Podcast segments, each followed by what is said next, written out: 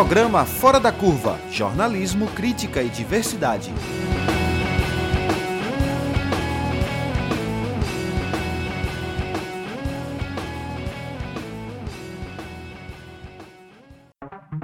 O dia 18 de maio é o Dia Nacional de Combate ao Abuso e à Exploração Sexual de Crianças e Adolescentes. Essa data foi definida por uma lei federal e lembra um violento crime sexual que aconteceu na cidade de Vitória, no Espírito Santo, contra uma menina de 8 anos. Os criminosos nunca foram responsabilizados. Por isso, o movimento de proteção à criança e ao adolescente passou a realizar no dia 18 de maio mobilizações em todo o país, para lembrar a todos que crianças e adolescentes precisam ser protegidos contra a violência sexual. Essa mobilização acontece em vários municípios do país, através de palestras, seminários, audiências públicas, exibição de filmes, debates, passeatas, dentre várias outras ações. Violência sexual contra crianças e adolescentes é crime. Denuncie. Diz que 100.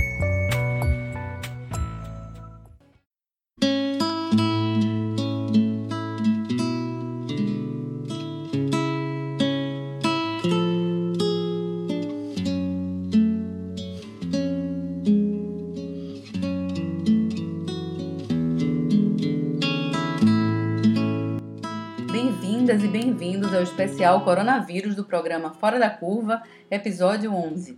Eu sou Adriana Santana, professora de comunicação da Universidade Federal de Pernambuco. No episódio de hoje vamos falar sobre um tema constantemente silenciado, jogado para debaixo do tapete, conversado em voz baixa, calado à mesa de jantar: violência sexual contra crianças e adolescentes. Os números, tão absurdos, não conseguem dar a real dimensão dessa gravíssima violação de direitos humanos, que é considerada inclusive epidemia. Os danos às vítimas não cabem nas estatísticas. No Brasil, estima-se que haja 500 mil casos de estupro por ano, segundo o Atlas da Violência 2018. Desses 500 mil casos de estupro, 70%, a imensa maioria, aproximadamente 350 mil, foram cometidos contra crianças e adolescentes. A grande maioria das crianças vítimas de violência sexual tem menos de 14 anos. Meninas de 5 a 14 anos são os maiores alvos, representando 80% do total. Mais de 85% das vítimas são meninas e delas 51% são negras. Ao contrário do que se tende a imaginar, o agressor, na maioria das vezes, não está na rua e nem é desconhecido. Os abusos acontecem principalmente dentro de casa. Para crianças de até 13 anos, 67% dos agressores são parentes próximos ou conhecidos, pais, padrastos, irmãos, mães. Em pleno isolamento por conta da pandemia, sem acesso à escola e demais redes de proteção, é provável que o confinamento em casa possa aumentar indiretamente os riscos de crimes sexuais contra crianças e adolescentes no Brasil. O programa Fora da Curva escutou especialistas, pesquisadoras, jornalistas para discutir a prevenção e o combate ao abuso sexual de crianças e adolescentes em tempos de pandemia e de isolamento. A gente começa ouvindo uma das autoras de uma pesquisa recente sobre a situação do abuso e exploração sexual de crianças e adolescentes no Recife e em Pernambuco. O relatório aponta uma série de dados alarmantes sobre a situação no país. Olá, meu nome é Débora Aranha, eu sou consultora da Ideário Consultoria e trabalho com consultoria para fundações internacionais como a Fundação Los Faithful Foundation e organizações que atuam na área da infância. Esse relatório ele foi realizado a partir do interesse da Fundação Los Faithful de começar a trabalhar no Brasil, especificamente na região de, de Recife, Pernambuco, no enfrentamento, na prevenção ao abuso sexual de crianças e adolescentes. A fundação ela trabalha pesquisando esse tema no mundo, ela trabalha pesquisando as melhores estratégias de enfrentamento, trabalha desenvolvendo programas de prevenção ao abuso sexual de crianças e adolescentes. Então a ideia desse relatório foi mapear todo o conhecimento que, que hoje existe sobre o abuso e exploração de crianças e adolescentes em Recife, em Pernambuco. O que, que se sabe sobre isso, né? Também com alguns dados nacionais. Então ele mapeia é, o que, que a gente sabe sobre a dimensão do problema, onde ele acontece com mais frequência, com que crianças, em que faixa etária, em que locais, né, por quem, quem são esses autores, enfim, onde é que as crianças estão mais vulneráveis. Ele vai apontar né, uma série de informações importantes para quem está trabalhando nessa prevenção. Nós buscamos esses dados a partir dos registros oficiais que existem na polícia, que existem no sistema de saúde, no sistema de assistência social e que existem também nos tribunais de justiça. Então, a partir dessas fontes oficiais, a gente levantou esses dados né, do que, que se conhece sobre esse fenômeno, tanto em fontes é, que estão disponíveis a nível nacional, banco de dados, quanto é, junto aos órgãos. Né? A gente também foi aos órgãos aqui no estado do Pernambuco e também na cidade do Recife para levantar esses dados é, dentro dos seus sistemas. Além disso, fizemos entrevistas com várias instituições que atuam no atendimento, no enfrentamento a esse problema, para que a gente pudesse também compreender quais são os esforços que têm sido feitos para enfrentar essa questão. Então, é, o que, que o governo tem feito, o que, que a sociedade civil tem feito, quais são essas estratégias que hoje né, o Estado de Pernambuco tem adotado para o enfrentamento do abuso e exploração sexual de crianças e adolescentes? E quais são as lacunas, quais são as lacunas nos dados, quais são as lacunas nessas estratégias de enfrentamento. O combate efetivo à violência sexual contra crianças e adolescentes vai envolver a necessidade de se escutar a criança e adolescente, de se ouvir, de se observar essa criança e esse adolescente e também de se conhecer os canais e as diversas formas de denúncia. Sou Valéria Nepomuceno, professora do Departamento de Serviço Social da Universidade Federal de Pernambuco e grupo de estudos, pesquisas e extensões no campo da política da criança e do adolescente. Nesse contexto da pandemia provocada pela Covid-19, é preciso que as famílias estejam mais atentas para prevenir os abusos contra crianças e adolescentes. As famílias elas precisam redobrar esses cuidados, ter mais atenção, observar mais as crianças, os adolescentes, abrir mais espaços para o diálogo. É preciso conversar muito com as crianças, escutá-las, é preciso que os familiares passem segurança para essa criança e para esse adolescente, de forma que, ao se deparar em uma situação de ameaça ou de fato de violência, ela possa se sentir segura para contar para um pai, uma mãe, uma avó, para aquela pessoa que é responsável pelos seus, seus cuidados. Ao saber dessa violência ou dessa ameaça, a família deve ter uma postura de acreditar na fala da criança e do adolescente e procurar os meios, as instituições de denúncia, que são principalmente o Conselho Tutelar, porque todos os casos de violência contra criança e adolescente devem ser é, denunciados ao Conselho Tutelar. Cada município possui pelo menos um conselho tutelar e também e principalmente a polícia da criança e do adolescente. Aqui em Pernambuco nós temos uma delegacia em Recife de proteção, unidades é, da polícia é, em Paulista e em Jaboatão e nos outros municípios que não tiver uma polícia especializada da criança e do adolescente, a família deve procurar uma delegacia comum. A, a família também pode procurar uma ajuda nos centros de referência especializada da assistência social, os CREAS. Quase todos os municípios possuem CREAS. E conversar com a equipe profissional que é formada é, basicamente por educadores, assistentes sociais, psicólogos e também procurar as ONGs. Muitos municípios possuem ONGs que são ONGs de atendimento a crianças, adolescentes e suas famílias vítimas de violência. O importante é procurar ajuda, procurar orientação e fazer a denúncia, porque a denúncia é a única forma de fazer cessar imediatamente a violência que a criança está sofrendo. Isso é uma forma, inclusive, de proteger as crianças e os adolescentes. A outra forma da gente prevenir os abusos é que essas instituições que eu falei agora há pouco, elas se, estejam atendendo, mesmo nesse contexto da pandemia.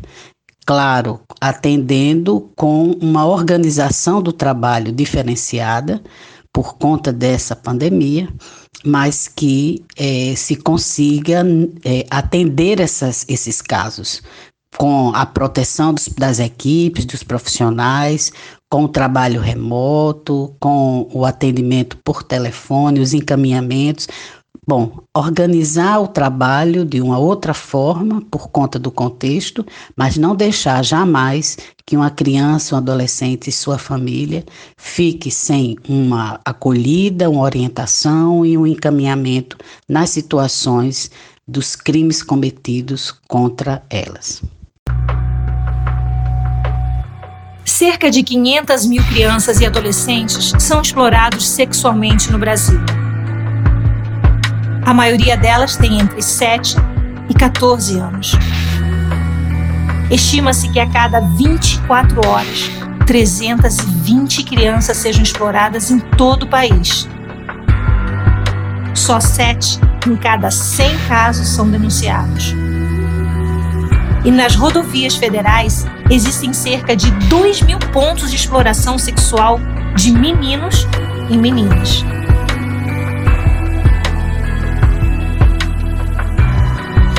Exploração sexual de crianças e adolescentes. Os números assustam. Um número salvo. Diz que 100 e denuncie.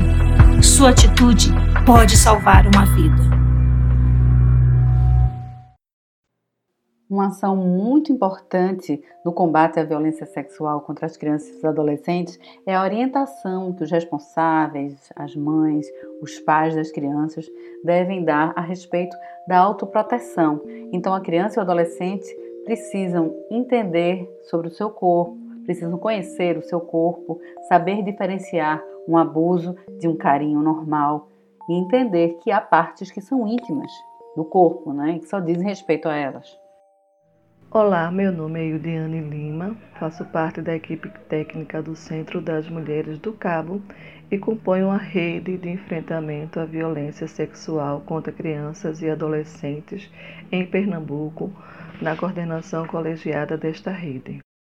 Qual ação ou ações efetivas para prevenir e combater o abuso em tempos de isolamento? Primeiro, dizer que o abuso e a exploração sexual de crianças e adolescentes são violências sexuais que, em sua maioria, acontece dentro de casa. Aproximadamente 80% dos agressores são parentes próximos da criança e do adolescente. Segundo o Anuário Brasileiro de Segurança, a cada uma hora, quatro meninas com menos de 13 anos são estupradas no Brasil e 75% das vítimas possuem algum tipo de vínculo com o agressor. Por isso, precisamos estabelecer diálogos de autoproteção com nossas crianças. Como faremos isso? Dialogue de forma franca e sincera sobre as partes íntimas do corpo e privacidade. É importante a criança conhecer as partes íntimas do seu corpo e saber que nas partes íntimas ninguém pode tocar, a não ser quando elas são muito pequenas e precisam de ajuda para a higiene. Reforce que a criança ou adolescente pode e deve dizer não quando quiser. Oriente as crianças e adolescentes sobre quais são as situações de riscos e como ela pode se proteger. Explique para a criança ou adolescente que segredos não são uma coisa boa. Fale para crianças e adolescentes que elas devem escolher um adulto em quem confie e se sintam seguras para falar sobre a questão e situações que não a deixam confortáveis. Oriente para que elas consigam distinguir um toque de carinho de um toque de abuso. Por exemplo, um toque de carinho vai lhe trazer uma sensação boa de acolhimento e pode ser dado abertamente na frente de outras pessoas. Quando o toque for de maneira escondida e que lhe peça um segredo, e esse mesmo toque lhe cause um mal-estar, e principalmente se for nas partes íntimas, esse é um toque de abuso deve ser falado para um adulto que ela considera de sua confiança.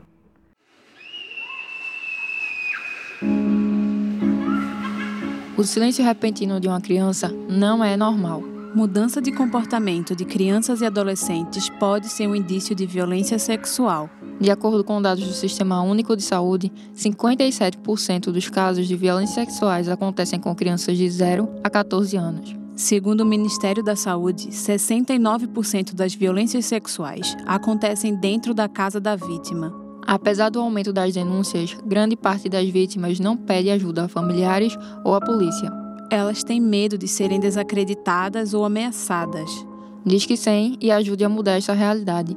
Denuncie, não precisa se identificar, não fique em silêncio. Ajude a salvar nossas crianças e adolescentes. Um futuro melhor está apenas uma ligação de distância. Infâncias Protegidas. Quem é você na rede de proteção? Uma campanha do Observatório de Mídia e dos estudantes do curso de Rádio, TV e Internet da UFPE. Esse spot foi produzido pelas alunas Isabela Ramos, Joane Moura, Laura Marinho, Natália Tavares e Thais Maria, do quarto período de Rádio, TV e Internet da Universidade Federal de Pernambuco, com orientação das professoras Ana Veloso e Raudiane Pereira, com a supervisão técnica de Felipe Peixoto.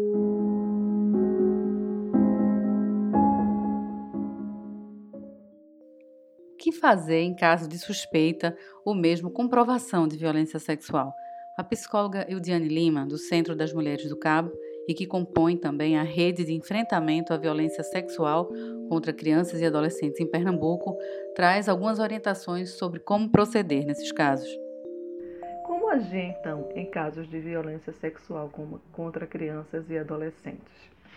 Se você suspeitar de uma criança ou um adolescente estar sendo vítima de violência, denuncie. Os canais são o Disque 100, o Ligue 180, o aplicativo de direitos humanos, delegacias online, conselhos tutelar mais próximo de sua casa, CRAS e CREAS. Se você presenciar ou testemunhar uma situação de violência contra criança ou adolescente, chame a Polícia Militar ligando 190. Se você identificar um caso de violência online envolvendo uma criança ou adolescente, denuncie através dos canais da SaferNet e dos aplicativos de direitos humanos. Quem são as crianças vítimas da violência sexual? Em Pernambuco, a maioria está na faixa dos 7 aos 12 anos. É menina e é negra. Mas há registros de abusos em todas as faixas etárias, de bebês a jovens, em todos os sexos, etnia e classe social. Entre as vítimas de exploração sexual, a maior parte é formada por adolescentes. Pernambuco segue o triste retrato do país, em que os abusos ocorrem predominantemente na casa da vítima. No Recife, capital pernambucana, 72,9% dos crimes sexuais são cometidos dentro de casa, onde a criança deveria estar mais segura. 6,5% dos crimes são na rua e 3,4% na instituição de ensino. E quem são os agressores? 98% dos crimes no Recife têm apenas um agressor. Pessoas conhecidas, parentes próximos, pais, padrastos, cuidadores, mães, irmãos. A consultora Débora Aranha traz mais detalhes sobre o levantamento que mapeou a violência sexual contra crianças e adolescentes em Pernambuco. A gente precisa estar muito atento porque uma violência sexual contra uma criança, contra um adolescente, ela deveria chocar a sociedade. O que a gente está vendo hoje, né, o que a gente sabe sobre esse problema, é que é uma situação enorme, é um problema que está invisível ainda na nossa sociedade. A gente tem hoje, em média, né, a gente analisou de 2011 a 2018 as denúncias, né, e as notificações no sistema de saúde. A gente chegou que no Brasil a gente teve uma média de 24 mil denúncias por ano desse tipo de violência e 20 mil no sistema de saúde, uma média anual, né? Mas que na verdade o que a gente estima é que esses números sejam em torno de 13 vezes maiores. A gente está falando de cerca de meio milhão de crianças e adolescentes no país sofrendo violência sexual. Isso daria mais ou menos um, um crime sexual contra crianças e adolescentes no Brasil a cada minuto. Né? Então, essa estimativa, a gente não, não sabe realmente o tamanho né, disso, mas o que se estima é mais ou menos isso: é uma média de que acontece um crime sexual a cada minuto contra crianças e adolescentes. Mas os números reais não dão conta disso, os números notificados, né? Os números notificados, as denúncias, o que chega na polícia, no sistema de saúde, é uma pequena parte. A gente só dá conta mais ou menos de quatro casos por hora, né? De, de que chegam até o sistema. Então a gente tem uma grande subnotificação da maioria dessas situações, ou seja, a grande maioria das crianças, a gente tem milhares, centenas de milhares de crianças é, que se estima que sejam vítimas disso, estão na total invisibilidade. Esse é um dos grandes alertas que esse relatório nos traz. Né? E em Recife, em Pernambuco, não é diferente. A gente tem é, no estado de Pernambuco uma média de mil a duas mil denúncias de violência sexual contra crianças e adolescentes a cada ano, mas isso é apenas uma pequena parte, né? Porque se estima que esses, esses números podem chegar a mais de 20 mil é, casos de estupro por ano em Pernambuco. Então a gente está falando realmente de uma situação muito, muito grande, de um problema muito grande, mas que está invisibilizado ainda para o sistema de proteção, sistema de proteção à infância. Então o grande alerta é que essa violência sexual está acontecendo dentro das casas. Né? É, a gente tem a casa como o principal ambiente onde se dá essa violência sexual, principalmente na forma de abuso sexual da criança por alguém tem um nível de desenvolvimento, né, é, de maturidade, de poder maior sobre a criança, maior do que a criança tem. Então a gente tem essa situação acontecendo principalmente dentro da casa. Ah, são 77,2% é, desses crimes sexuais eles acontecem justamente na residência, que é onde a criança devia se sentir mais segura. Aonde é, seria um ambiente, né, que a criança estaria mais protegida dentro da própria casa e não é o que acontece do ponto de vista da violência sexual, da violência sexual, é justamente na casa que a criança está mais vulnerável. E ela vai estar tá mais vulnerável porque é justamente quem é o autor dessa violência. Né? São pessoas próximas dessa criança, conhecidas, parentes muitas vezes, né? como pais, padrastos, né? é, mães, irmãos, cuidadores, são pessoas muito próximas da convivência dessa criança que vão cometer a violência sexual. E a maioria desses casos vai acontecer justamente numa idade em que a criança está mais vulnerável, que é quando ela é mais nova. A maioria dos casos acontece até os 14 anos de idade, que é justamente quando a legislação tipifica como um crime de estupro de vulnerável, e aí a faixa que a gente tem de 5 anos de idade, né, a partir dos 5 anos até os 14 anos, é onde se concentra 80% desses registros de violência sexual. Então, a partir dos 5 anos, a gente sabe que esses registros começam a aumentar e eles vão ter esse pico né, nessa faixa até os 14 anos de idade, mas eles vão continuar também acontecendo após essa, essa faixa dos 14 anos de idade, já com uma incidência maior de exploração sexual, né, de uma, da, da violência acontecendo também em outros ambientes. é também uma violência, que é uma violência de gênero. Ela vai acontecer, vai afetar principalmente é, meninas e afrodescendentes. Então, é, é mais uma violência que tem um recorte de gênero e raça muito intrínseco. Então, as meninas negras vão estar mais vulneráveis, também as crianças com deficiência. A repórter Marcionila Teixeira, que tem o título de jornalista amiga da criança, é um título que é concedido pela ANDI, Comunicação e Direitos, fala sobre como a imprensa pode ser uma aliada no combate à violência contra crianças e adolescentes, especialmente durante a pandemia. A melhor prevenção é aquela que mostra saídas para as vítimas e pessoas que querem colaborar com as denúncias. Como buscar socorro? Onde buscar socorro? Fiz uma matéria sobre violência doméstica contra a mulher durante a pandemia, onde apresento um plano de fuga para essas vítimas. Algumas dicas como não discutir no quarto para evitar ficar trancada, não discutir na cozinha, onde tem objetos pontiagudos, e por aí vai. No caso da criança e adolescente vítima, é um desafio imenso prestar esse serviço, porque estamos falando de pessoas em formação, imaturas ainda, até para perceber que são vítimas de abusos. Mas os adultos, sim, eles podem identificar e ajudar a estancar a violência. A pauta positiva para mim é exatamente inspirada pelo relato de Élica Takimoto. Mais à frente, quando pedimos para Marcionila fazer uma análise de como a imprensa tem pautado o tema da violência sexual contra crianças e adolescentes, Marcionila Teixeira vai explicar sobre essa pauta que a inspirou. Mostrar que nós, vizinhos, somos responsáveis pela segurança dessas crianças e também por denunciar os casos. Uma matéria interessante seria ensinar como nós podemos identificar sinais de negligência, violência psicológica, abuso sexual e violência física. Apontar também números e serviços de socorro. Cobrar ações dos governos e da justiça. Para mim, essa seria uma matéria importante, que seria um caminho para mudar vidas. Marcionila agora fala sobre o texto que a inspirou bastante, que a tocou bastante, sobre o tema durante agora a pandemia do coronavírus e que, segundo ela, é uma das formas mais eficazes de a gente atrair atenção sobre o tema e mobilizar as pessoas nesse combate à violência.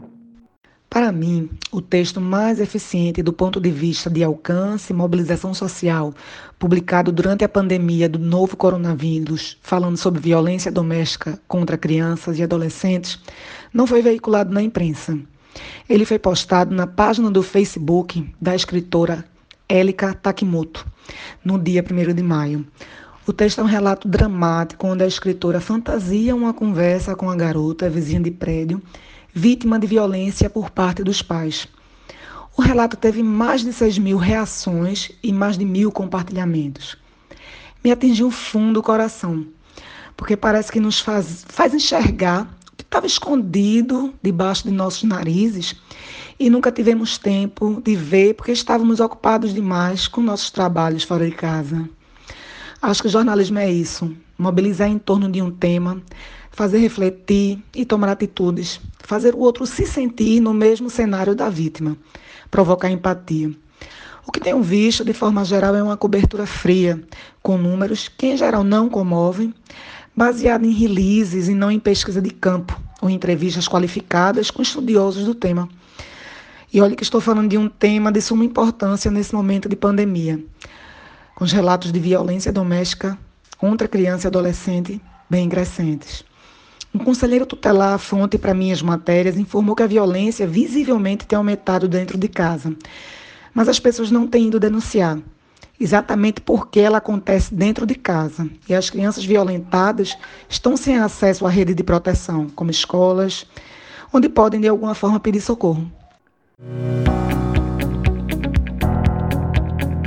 18 de maio é o Dia Nacional de Enfrentamento à Violência Sexual contra Crianças e Adolescentes no Brasil. Este ano, em meio à pandemia do novo coronavírus, a Rede de Enfrentamento à Violência Sexual de Crianças e Adolescentes de Pernambuco denuncia o desmonte das políticas de assistência social. O fechamento de equipamentos, a diminuição de trabalhadores prejudicam os programas e projetos do Sistema Único da Assistência Social, SUAS, e fragiliza ainda mais os serviços neste período da pandemia do Covid-19, impedindo o enfrentamento aos crimes sexuais contra a população infanto-juvenil. Cadê meus direitos? Uma campanha da Rede de Enfrentamento à Violência Sexual de Crianças e Adolescentes de Pernambuco e do SEDCA-PE. Apoio Observatório de Mídia e Rádio Universitária Paulo Freire AM 820 da Universidade Federal de Pernambuco, UFPE. Além desse período de isolamento né, causado pela pandemia, dificultar e muitas vezes impedir as formas de prevenção e de combate à violência, o Brasil também não conta com investimentos em políticas públicas que consigam coibir o crime.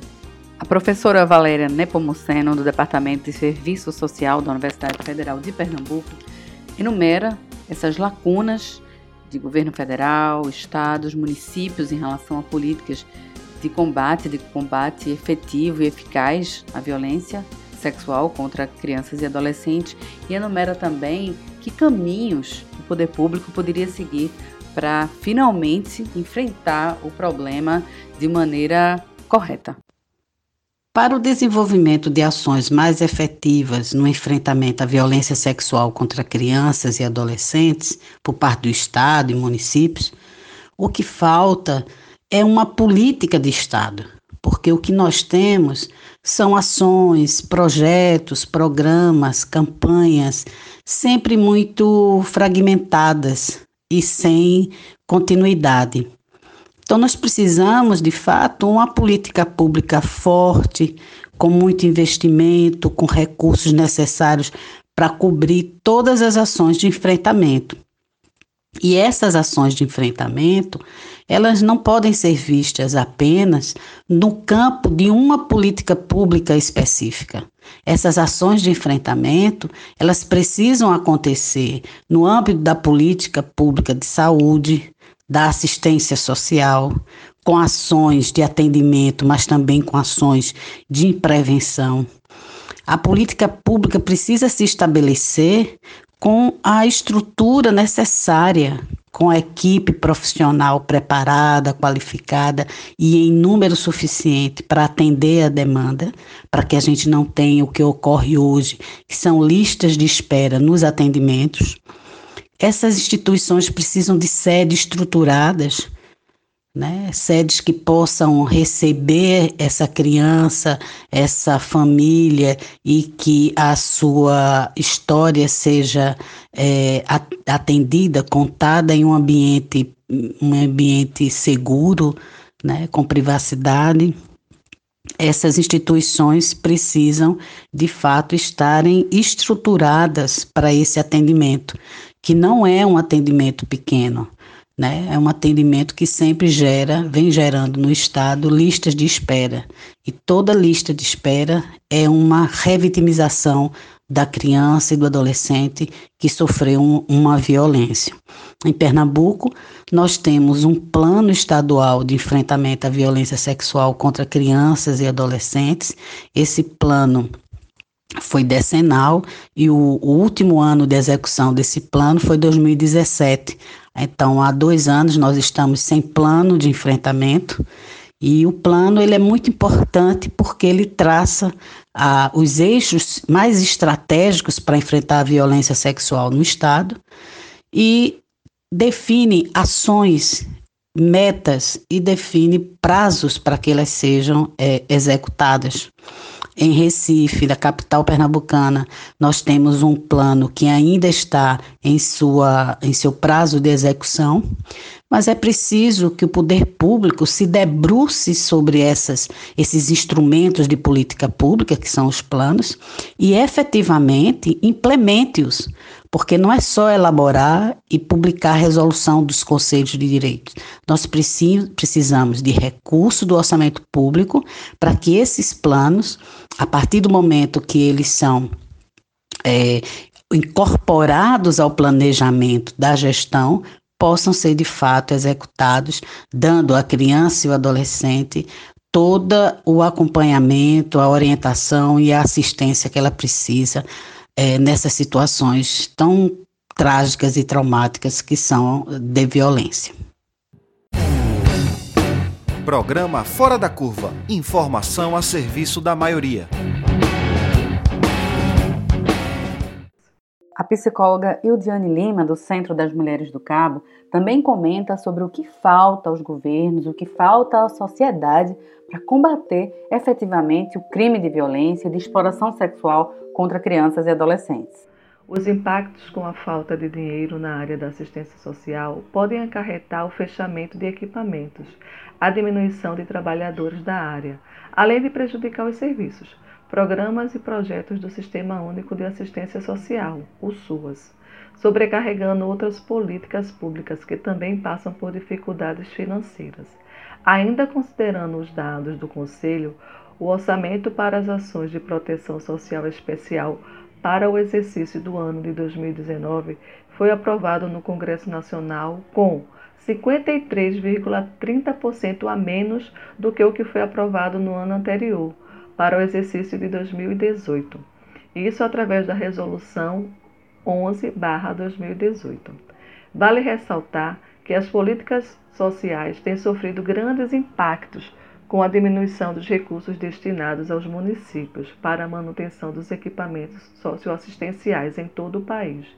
Os recursos federais para o fortalecimento do sistema de garantia de direitos estão atrasados, e em meio a todos esses desafios, ainda foi apresentado cortes que representam em torno de 40% da quantia, que já é insuficiente para o exercício e a manutenção dos referidos serviços agora no ano de 2020.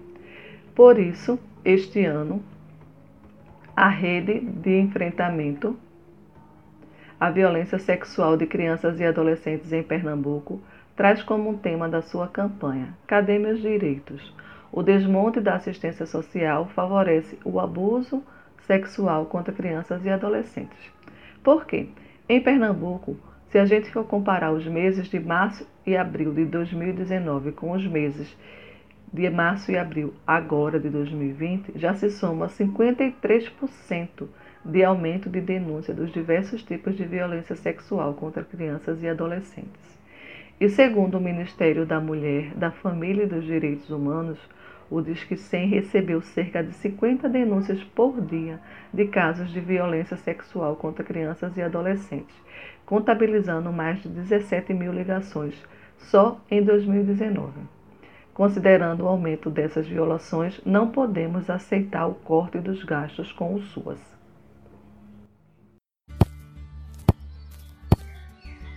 Ei, amigo, você não pode encostar nas minhas partes íntimas. Eu não gosto. Desculpa, Bia. Foi sem querer. Mas o que são partes íntimas? E você não sabe? Lá na minha casa, a gente chama as partes íntimas de pipi, pepeca, bumbum e peito. Mas tem criança que acha que pescoço e boca também são. Na escola, a prof ensinou pra gente que é vulva e pênis. E são partes íntimas porque ninguém pode encostar. Só quando a gente precisa de ajuda, para tomar banho ou quando vai no médico. O meu pai também me falou que se alguém tentar encostar nesses lugares, eu e meu irmão temos que tirar a mão da pessoa dali e dizer que a gente não gosta disso e sair correndo.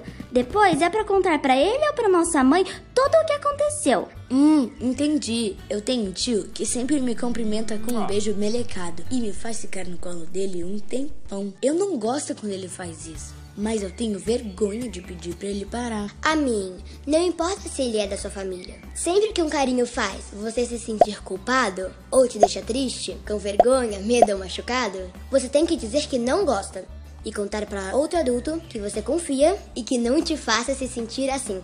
Alguns adultos também podem querer te tocar e pedir para você guardar segredo, mas isso não é certo. Se um carinho é legal, não precisa ser escondido. Voltamos aos estúdios! No programa de hoje, nós mostramos que alguns toques e carinhos são muito legais de fazer e de receber, porque deixam a gente feliz e protegido. Mas tem outros que deixam a gente se sentindo muito mal. Por isso é importante nós sabermos cuidar do nosso corpo e dos nossos sentimentos. Toda criança pode e deve dizer não quando um carinho não for legal. Entendeu tudo? Que tal assistir esse e os outros vídeos da campanha Defenda-se com seus amigos e com sua família? Defenda-se!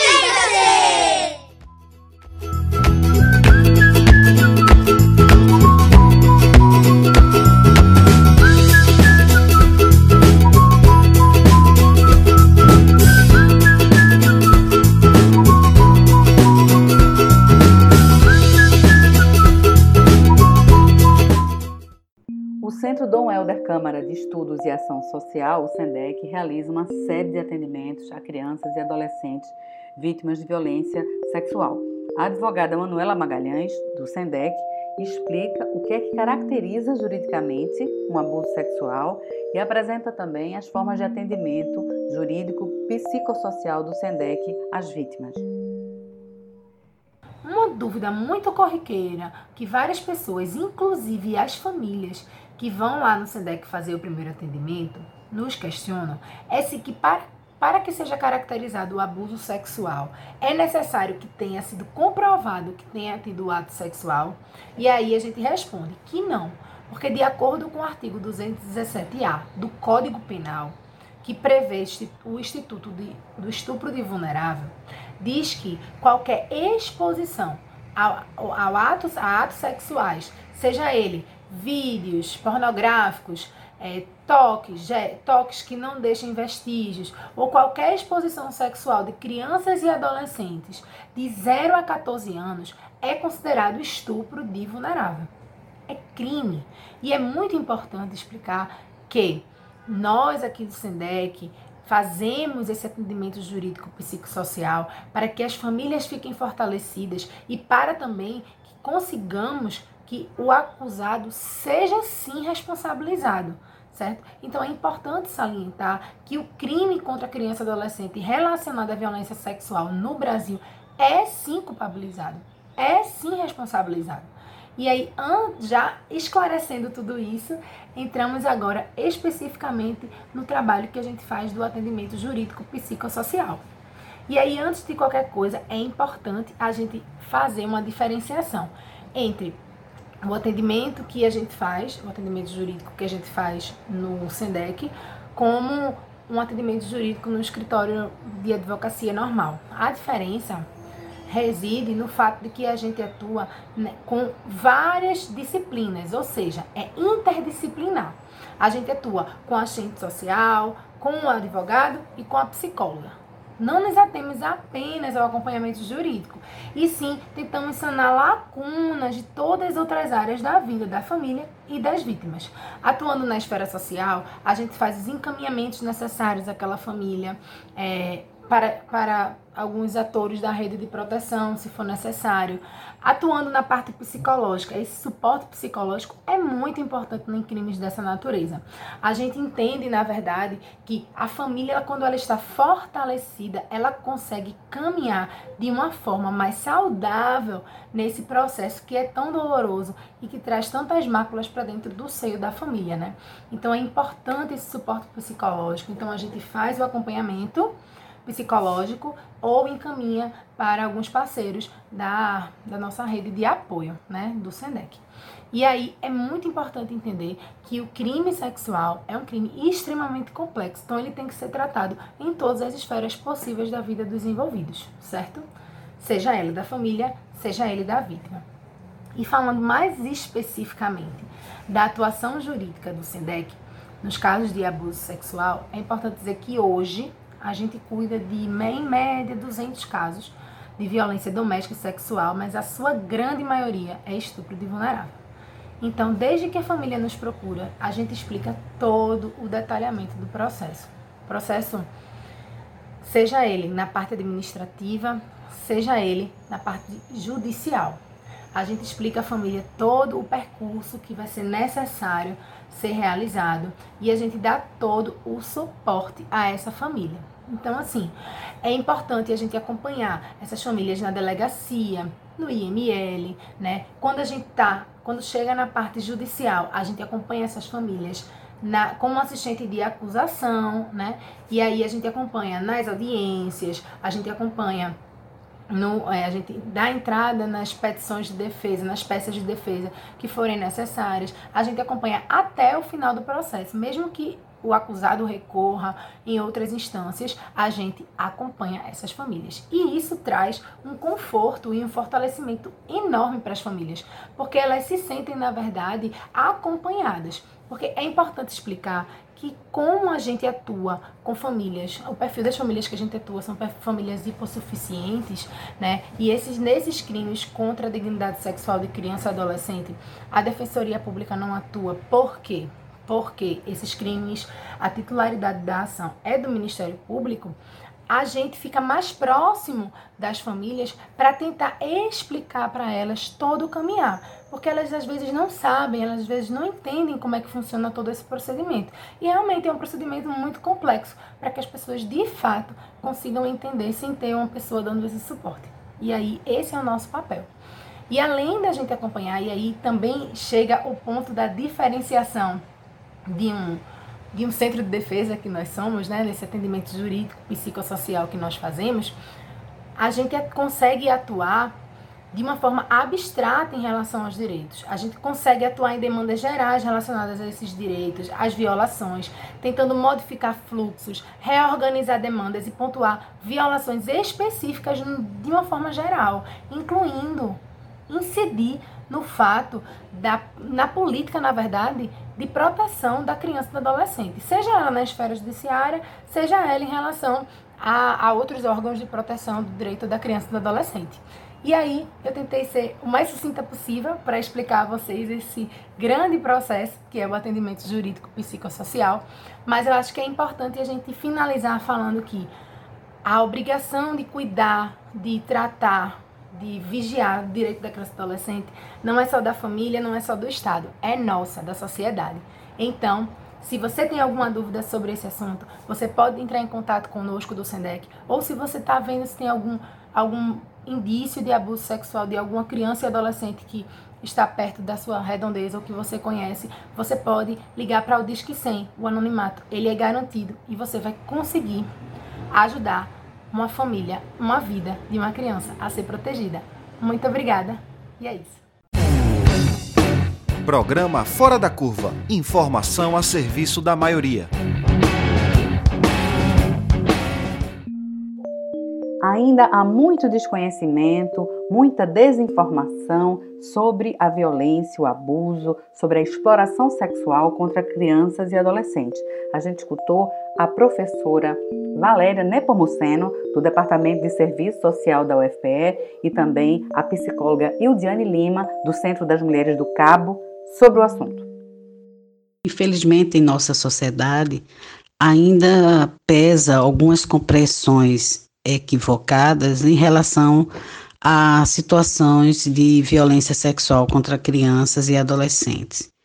É, algumas delas são a criança inventa muitas histórias. Então, quando a criança conta uma, uma situação que foi de violência sexual, o adulto não acredita. Não é? E acha que ela está inventando, porque a criança é muito criativa. Então, isso é um comportamento que deve ser evitado sempre. Tem que se escutar bem o que é que a criança está falando, a criança e o adolescente, e acreditar, passar a observar mais e fazer a denúncia sempre. Uma outra compreensão equivocada é acreditar que as ameaças à criança e ao adolescente estão sempre num ambiente externo à sua residência, à sua casa. Que o perigo ele mora fora da casa. E a família costuma orientar as crianças e adolescentes para os cuidados em relação a esse perigo que está fora do ambiente da casa. E não faz é, o contrário em relação à, à casa da família, né? aos cuidados, à necessidade de se proteger também, né? a necessidade que a criança compreenda é, situações de violência, situações de, de ameaça e que ela possa buscar a ajuda e contar e falar sobre aquela situação e receber o apoio de um pai, de uma mãe, de uma avó, de uma tia, para tomar as providências necessárias. Uma outra compreensão ainda, muito relacionada a essa de que o perigo está fora de casa, é de que a, a toda família ela é uma família protetora.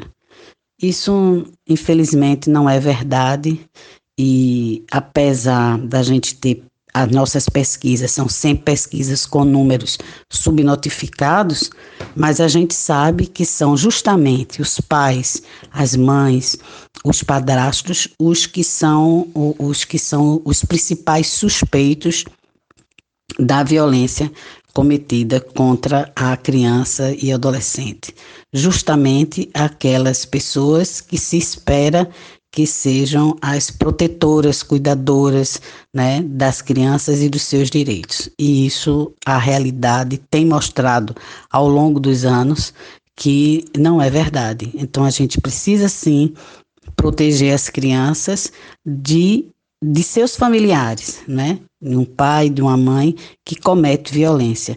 Mas para isso é fundamental que a criança tenha a noção dessas situações de risco, porque esse é um dos problemas. As crianças não sabem que estão numa situação de risco, de violência, porque ela é praticada por uma pessoa de que ela tem uma relação de afetividade muito forte e de quem ela espera proteção e não violência.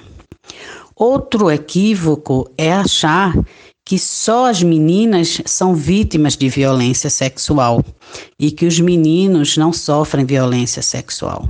Então, é, a pesquisa que o GCRIA, o grupo de pesquisa é, que eu coordeno, realizou o ano passado, com dados de 2018, revelam, por exemplo, que dos 1.981 casos de violência sexual é, denunciados na Polícia da Criança e do Adolescente aqui de Pernambuco, 15% dessa violência sexual foi cometida contra meninos do sexo masculino.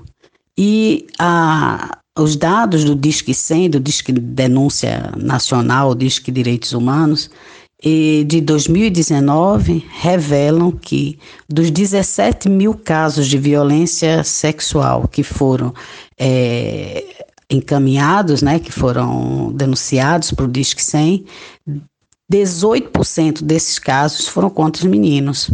Então, meninos também são vítimas de violência sexual. E, por último, eu chamaria atenção para o fato é, de se achar, infelizmente, né, muitas pessoas é, defendem que as meninas provocam a situação da violência sexual. Elas provocam os homens.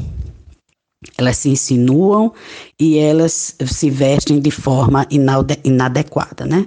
Então, é, independente se você concorda com o comportamento, com o vestimento dessa, dessa criança ou desse adolescente, você tem que ter clareza de que o adulto, o homem é o adulto, o homem tem que ter clareza de que ele está cometendo um crime ele está violando um direito, a dignidade humana, o direito sexual de uma criança e de um adolescente e que, portanto, ele responderá por este crime.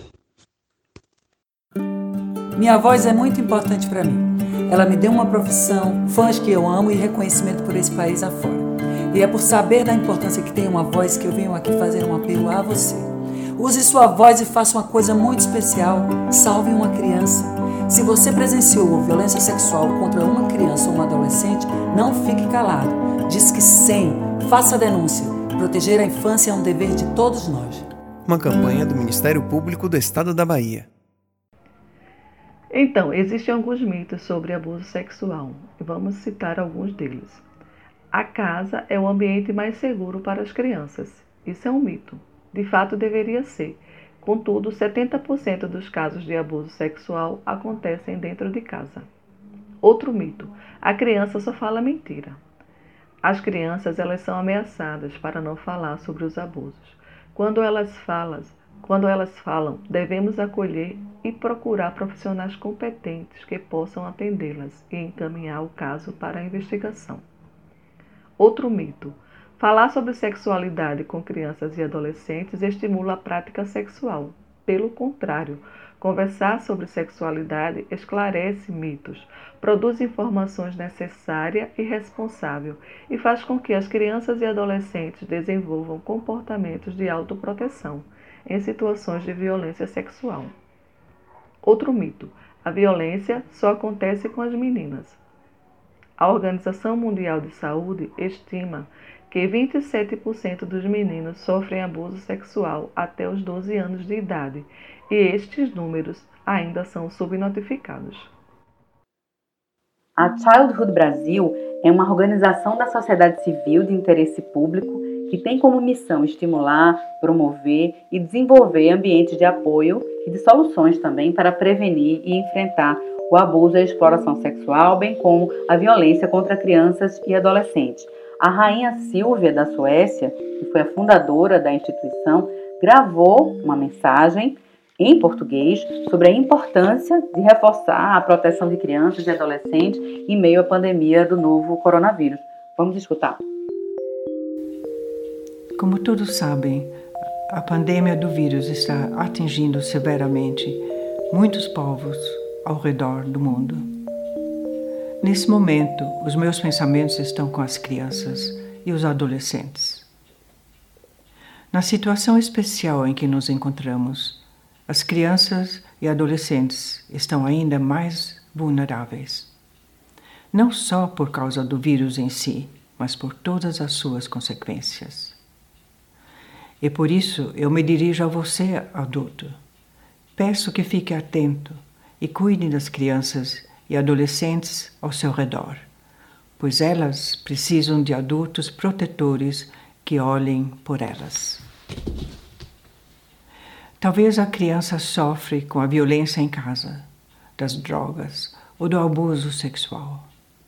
Pergunte à criança: está tudo em ordem? Você está bem? Saiba que sempre te ajudarei. Você não está sozinho. Seu apoio é mais importante do que nunca. Você pode fazer a diferença, não apenas nesse momento, mas por toda a vida de uma criança. O combate a essa violência tão covarde, muitas vezes tão impune, deve ser diário, constante de todas e todos nós. Escute as crianças, escute os adolescentes. Dê espaço para que eles falem. A criança não tem culpa, o adolescente não tem culpa de ser vítima de abuso, nunca. A violência sexual é crime, tem punição pela legislação brasileira e deve ser sempre denunciada. A Fundação Childhood Brasil nos lembra que, segundo o artigo 13 do Estatuto da Criança e do Adolescente, nós devemos fazer uma denúncia no caso de suspeita ou confirmação de violação de direitos humanos de qualquer tipo, incluindo a violência sexual, o abuso ou exploração sexual de crianças e adolescentes.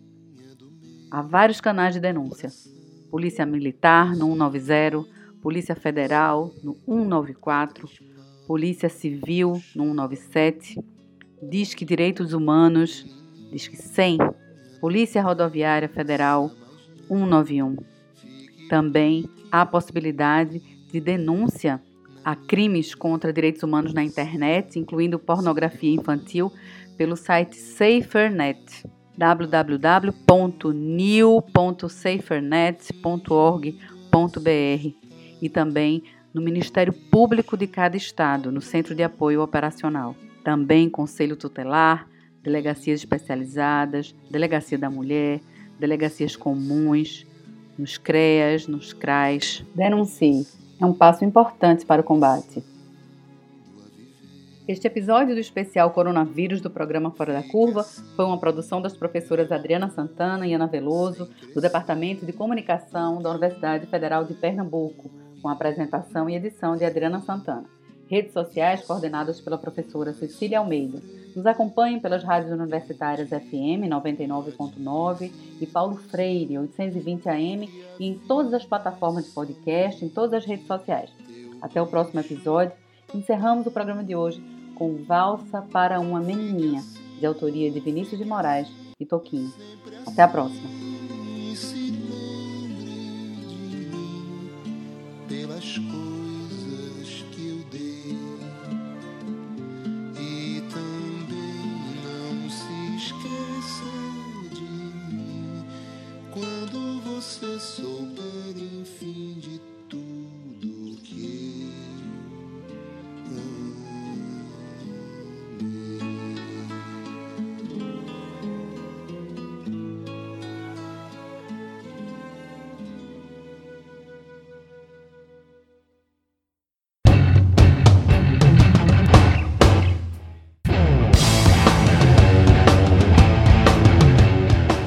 Programa Fora da Curva é uma realização do Departamento de Comunicação Social da UFPE, com o apoio do Departamento de Sociologia e do Núcleo de Rádio e TV Universitária.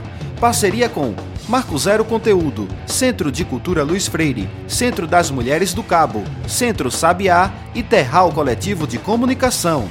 Esse programa fica disponível nas nossas redes sociais, na nossa página do Facebook, no canal do YouTube e no Mixcloud. A música tema do nosso programa foi composta pela banda Diablo Motor. Programa Fora da Curva. A gente fala o que a maioria cala.